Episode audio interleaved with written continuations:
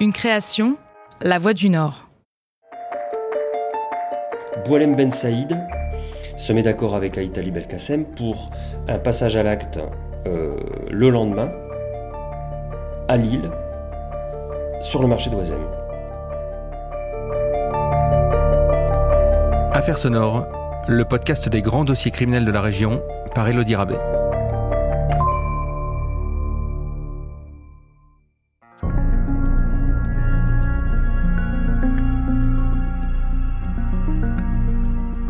À l'heure des procès des attentats de novembre 2015, les mots terrorisme islamiste nous ramènent très vite aux attaques de cette période.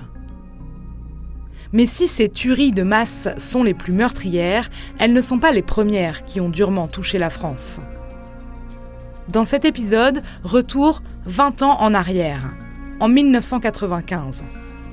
À l'époque, le pays est également visé par des terroristes islamistes. Des attaques que la France n'avait pas connues depuis celles revendiquées par le Hezbollah dans les années 80. Et en 1995, la ville de Lille aurait pu, elle aussi, être le théâtre d'une catastrophe nationale. Retour sur un attentat raté qui s'inscrit dans un contexte national très tendu. À l'arrivée de l'été, euh, un premier attentat a eu lieu à la station du RERB, la station Saint-Michel à Paris. C'est un attentat qui a fait beaucoup de bruit, qui a causé beaucoup d'émotions à, Paris, euh, parce qu'il a fait 8 morts et 117 blessés. Éric Dussard, grand reporter à La Voix du Nord, a couvert cette actualité nationale pour le journal. C'était une situation que la France n'avait pas connue depuis longtemps.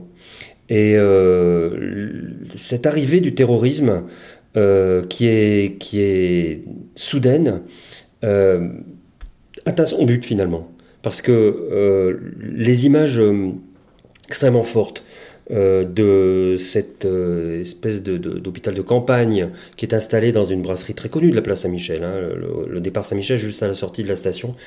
c'était très facile, il était très facile de prendre des images. Donc, en fait, beaucoup de gens ont vu la remontée euh, du fond de la station euh, de blessés et puis de cadavres aussi qui étaient recouverts bien sûr. Mais, mais en fait ces images ont fait que les terroristes d'entrée de jeu ont atteint leur but.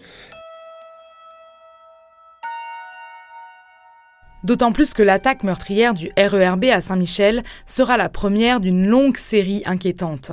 Parce que après l'attentat du RERB, euh, il y a eu un autre attentat euh, sur la place Charles de Gaulle le 17 août. Le 26 août, un attentat raté sur une ligne de TGV. Le 3 septembre, un attentat raté aussi dans un marché du Parisien. Et puis le 4 septembre, et puis le 7 septembre à Villeurbanne. Bref, euh, il y a là un enchaînement à Paris et qui se déplace ensuite dans la région lyonnaise, qui fait que tout cet été 95, la population française est focalisée là-dessus. Et je, me souviens très bien que euh, à Paris, à cette époque-là, c'était très très particulier de prendre le métro. Les terroristes frappent à l'aveugle.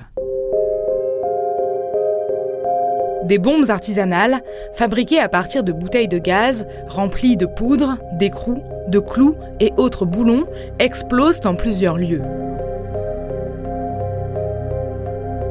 Et pendant plusieurs semaines, l'enquête des policiers de l'antiterrorisme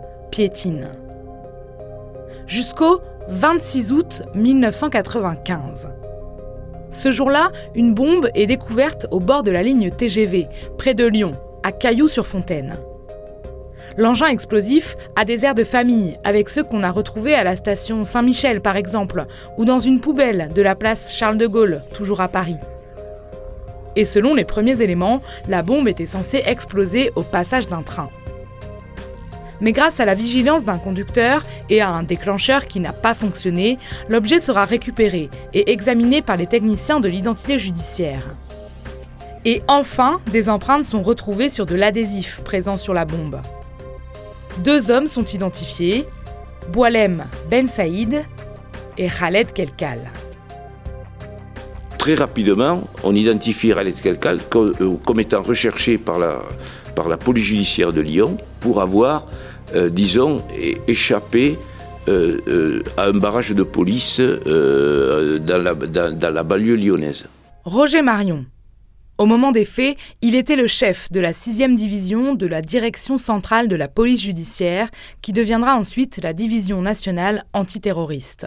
Et c'est là que, disons, la décision est prise, après avoir maintenu une période de surveillance, de diffuser par voie de presse un appel à témoins avec la photo, en diffusant la photographie de, de Khaled ce qui permet euh, de le localiser à l'arrêt de bus au lieu dit euh, Maison Blanche, euh, dans la, dans banlieue lyonnaise, je pense sur le territoire de la commune de Vaugneray. Et les unités de, gendarmerie qui sont présentes, disons, qui sont non loin, se, se, dirigent vers cet arrêt de bus, et c'est là où euh, Khaled Kalkal est euh, neutralisé. Nous sommes le 29 septembre 1995, quand Khaled Kelkal est abattu par les gendarmes dans les monts du Lyonnais. Le jeune homme de 24 ans, originaire d'Algérie, sera identifié comme une des têtes pensantes des attentats qui frappent la France depuis le début de l'été 1995. Et le jour de ses obsèques, le 6 octobre, un nouvel attentat a lieu à la station de métro Maison Blanche. Et le lendemain, cet attentat sera, revendiqué par un des chefs du GIA, du groupe islamique armé, Jamel Zitouni, qui revendique les frappes militaires au cœur même de la France. C'est euh, la formulation du, communiqué. Et dans le but, euh, disent les membres du GIA, de punir la France pour son soutien au régime d'Alger, auquel il reproche de ne pas euh, d'abord d'étouffer le peuple et surtout de ne pas euh, appliquer euh, le Coran et de ne pas suivre l'islam tel que eux en ont la lecture. Voilà, c'est ce qu'on entendra, c'est ce qu'avait déjà crié Kelkal, et c'est ce qu'on attendra après aussi au cours des procès. La France, le gouvernement impie de la France, disent les terroristes, soutient le, euh, régime d'Alger, et c'est pour ça qu'ils frappent au cœur de la France, c'est pour ça qu'ils en veulent le gouvernement français. Le GIA, groupement islamique armé, est très structuré. Les enquêteurs déterminent qu'il y a des émirs qui sont implantés à Londres notamment et qui semblent diriger la manœuvre, avec plusieurs branches disséminées partout en Europe et notamment en France. C'est une nébuleuse euh, internationale qui a exporté son combat contre le pouvoir algérien et notamment en Europe. En Algérie, euh, les GIA à ce moment-là, ou le GIA, euh, ont à leur tête Mohamed Saïd et Jamel Zitouni. Fin 95, euh, Saïd sera exécuté et Zitouni, ce sera le cas aussi l'année suivante. Mais ils ont réussi à exporter leur combat en Italie, un peu en Belgique, un peu plus à Londres. Londres qui sera euh, euh, la base euh, financière en fait des attentats, notamment avec Rachid Ramda. Et puis surtout, surtout en France, parce que les GIA reprochaient au gouvernement français de, soutenir ce pouvoir algérien qui combattait. Paris sera la ville la plus durement frappée en France. Mais le GIA a aussi recruté des hommes dans la région de Lyon et dans la région lilloise. Pour autant, la police locale n'est pas tout de suite informée de cela. Mais sa participation viendra dans un second temps, comme le raconte Joël Speck, numéro 2 à la division criminelle de la police judiciaire de Lille au moment des faits. Donc nous, Lillois, nous assistons de loin à, tous ces éléments, tous ces événements, euh, sans être directement impliqués. Jusqu'à ce que nos collègues parisiens, euh, travaillant donc sur les, sur les deux objectifs parisiens, euh, les logent dans, dans, le 16e arrondissement à Paris et s'aperçoivent qu'ils utilisent quasi uniquement des cabines téléphoniques pour passer euh, leurs appels. Et c'est ainsi que, à l'approche du, 1er novembre, ils interceptent des communications émises par euh, Ben Saïd Boualem, qui arrivent sur, sur la région lilloise. Boualem Ben Saïd est un des principaux suspects des attentats. Il est même considéré comme le coordinateur du réseau. Son empreinte a elle aussi été retrouvée sur un engin explosif le 26 août et la piste d'une implication lilloise semble donc assez sérieuse. Ce mercredi 1er novembre 1995, il passe un coup de fil depuis Paris à une cabine téléphonique installée très exactement à Villeneuve d'Ascq. Et c'est ainsi qu'on remontera jusqu'à un homme qui se fait appeler à cette époque-là Omar Alaoui, et euh, qui sera en fait Smaïn Aïtali Belkacem, l'un des participants à la série des attentats euh, de Paris au cœur de l'été, et qui est euh, l'occupant d'un appartement rue Corneille à Villeneuve d'Ascq qui n'est pas à son nom. Le logement ciblé par les policiers se trouve dans la cité Corneille, dans le quartier de la Poste, à Villeneuve d'Ascq un quartier où Smaïn Haït Ali Belkacem a pu se fondre dans la masse assez facilement. C'est un quartier populaire, euh, fait d'immeubles pas forcément très hauts et, plutôt propres, plutôt, mais, c'est un quartier populaire dans lequel on peut se promener de manière assez anonyme, finalement.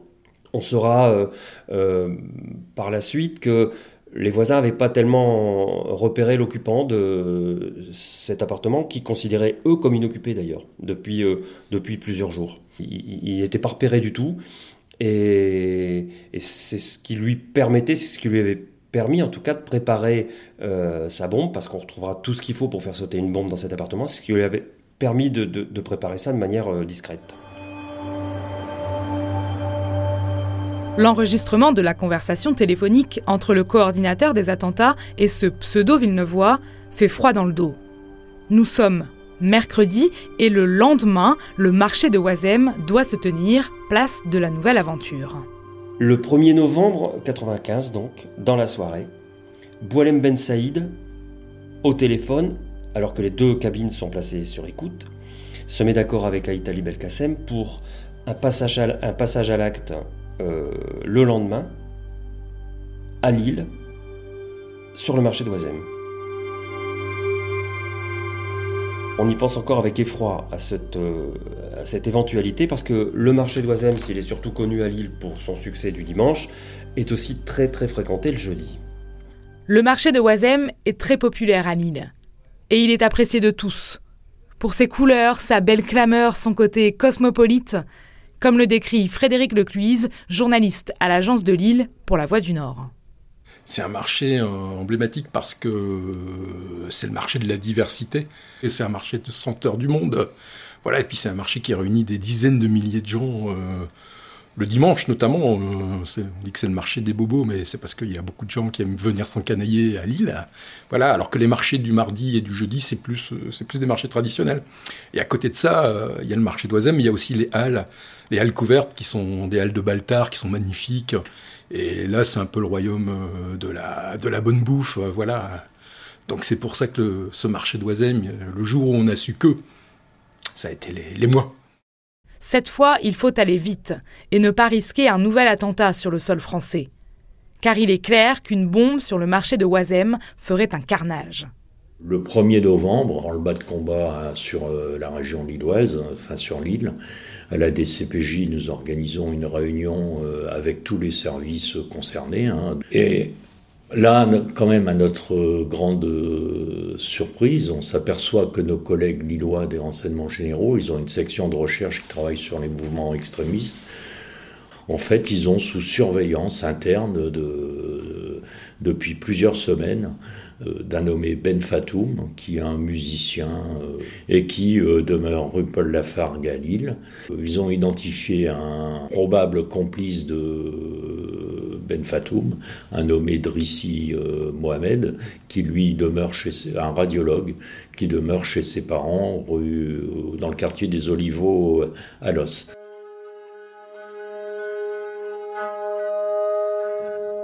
Ils ont même assisté dans les jours précédents cette réunion du 1er novembre à des, visites de ces deux objectifs dans des magasins lillois d'outillage ou de supermarchés où euh, ils les ont vus acheter des boulons, des clous. Ce sont des éléments qui, permettent de construire euh, une bombe artisanale à partir de bouteilles de gaz.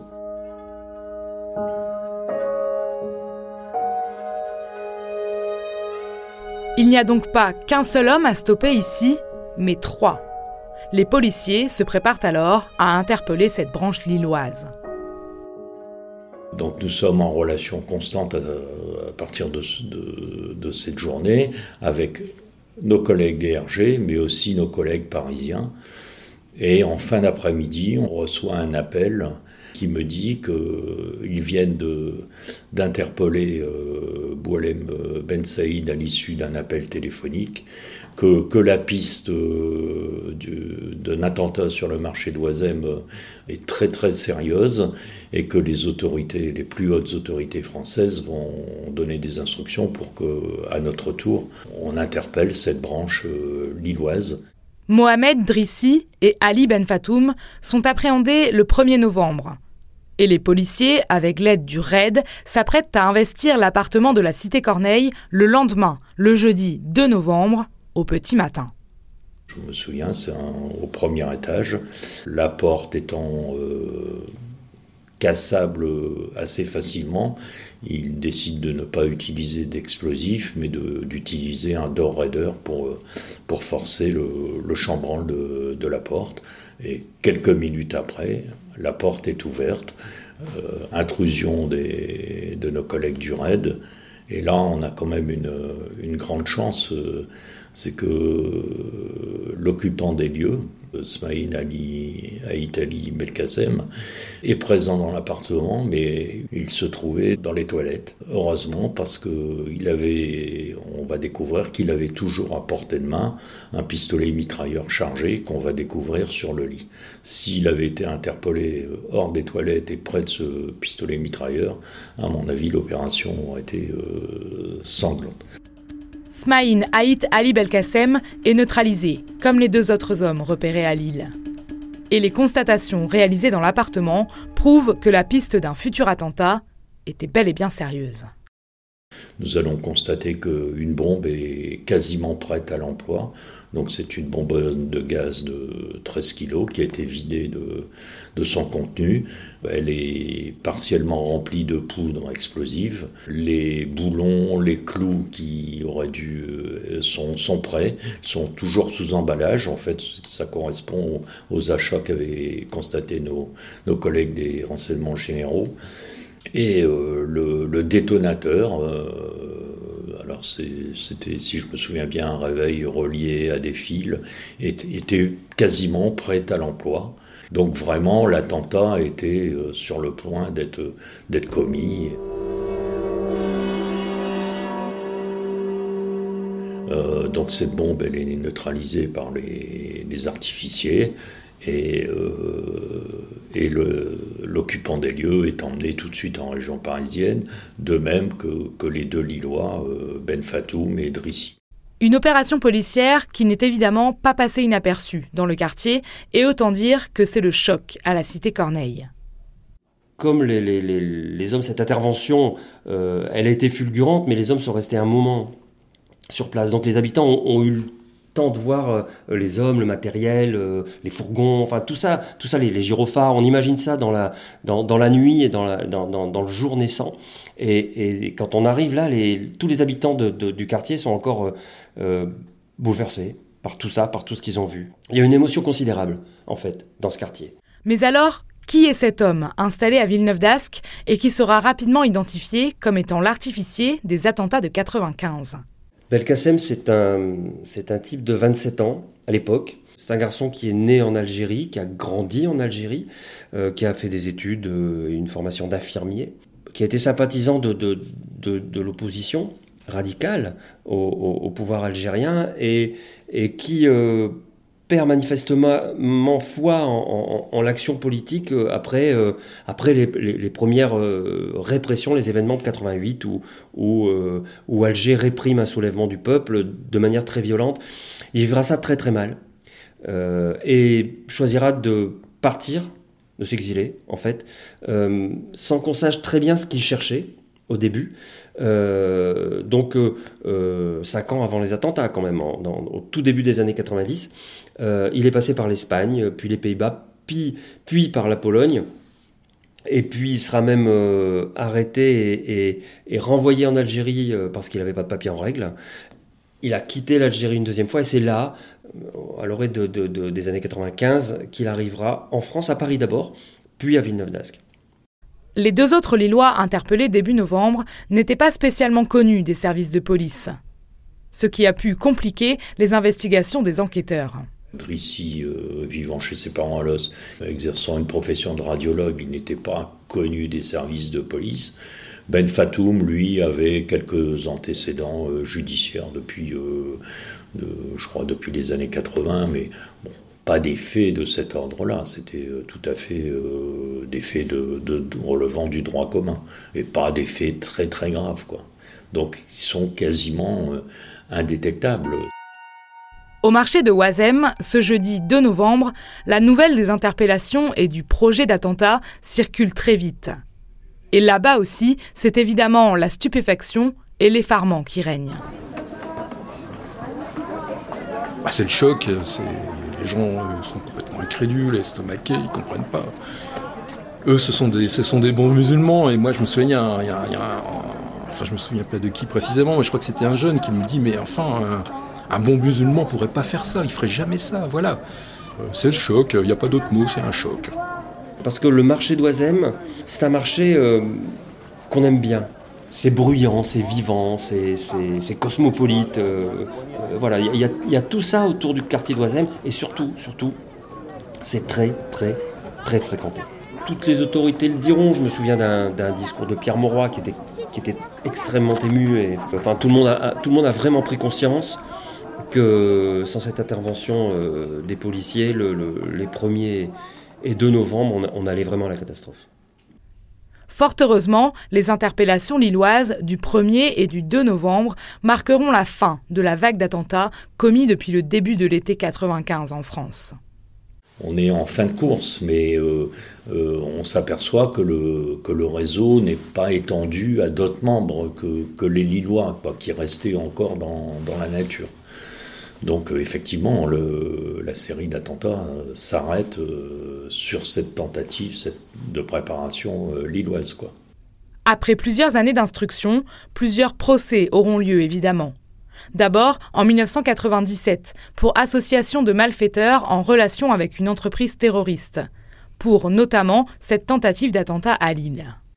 C'est une drôle d'ambiance parce que parce que on a j'allais dire, on n'a pas encore l'habitude des, procès, euh, procès pour attentat, malheureusement. Euh, même si on s'habitue jamais, on, en connaîtra d'autres euh, par la suite. Celui-là, il arrive comme quelque chose de, d'un peu inconnu.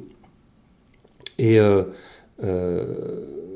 on entend assez rapidement que dans le box aussi, il y a des meneurs, des chefs, qui n'ont pas envie de lâcher ni leurs convictions, leurs revendications, euh, ni euh, l'autorité qu'ils ont sur les hommes qui ont agi avec eux. Et clairement, on sent assez rapidement, notamment s'agissant des deux Lillois, Ali Ben Fatoum et, Mohamed Drissi, qui sont dans la peur. C'est Smaïn Haït Ali Belkacem qui est clairement le patron dans le box des accusés. Et c'est lui qui fait comprendre aux autres qu'il ne faut pas trop en dire. Mais lui n'hésite pas à revendiquer les actes terroristes.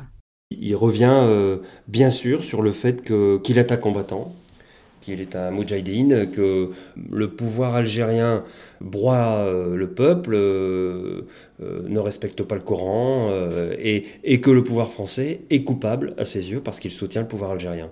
Et, dans, sa, dans son interrogatoire, à la fin de son interrogatoire de personnalité, la, présidente lui demande euh, ce qu'il compte faire si un jour il sort de prison. Eh ben, il n'hésite pas, il dit je retourne là-bas et je reprends le combat. Dans ce premier procès, les accusés sont d'ores et déjà condamnés à de lourdes peines. Smaïn Aïtali Belkacem euh, et Boualem Ben Saïd, euh, bien sûr, les, organisateurs sont condamnés au maximum, mais les deux Lillois aussi.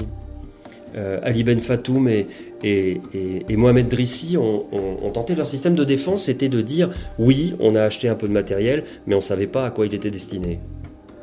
Et bah, ils n'ont pas convaincu.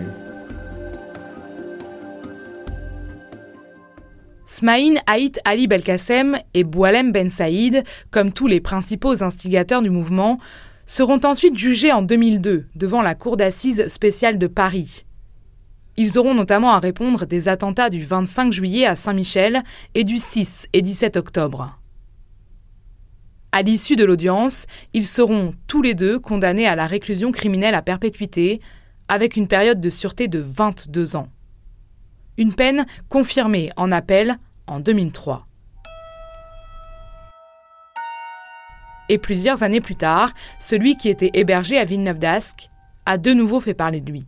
Après les attentats euh, dans les locaux de Charlie Hebdo, parce que euh, certains des, membres des réseaux qui avaient, qui avaient aidé les deux frères Kouachi euh, se sont retrouvés en prison avec Aïtali Belkacem et certains d'entre eux, en mai 2010, avaient préparé une tentative d'évasion. Même, même plus que préparé, c'est tout était prêt.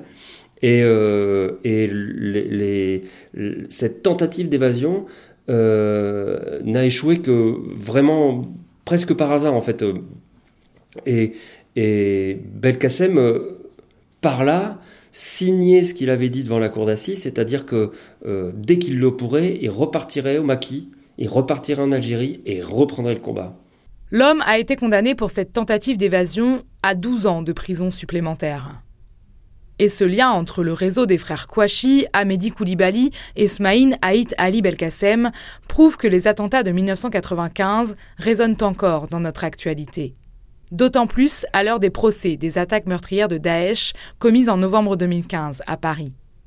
Même si on ne peut pas euh, comparer complètement le GIA de 95 et le Daesh d'aujourd'hui. Pas, mais, mais sont effectivement les, les premiers attentats qui sont connus au nom de cette vision-là de l'islam.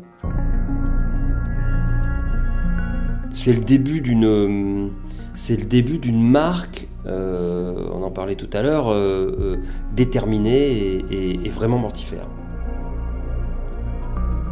17 ans après les attentats de 1995, Mohamed Merah commettra de nouvelles attaques terroristes islamistes sur le sol français.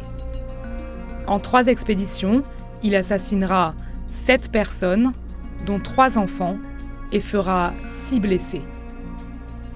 C'est le début d'une nouvelle série noire en France, et la menace plane toujours sur le pays.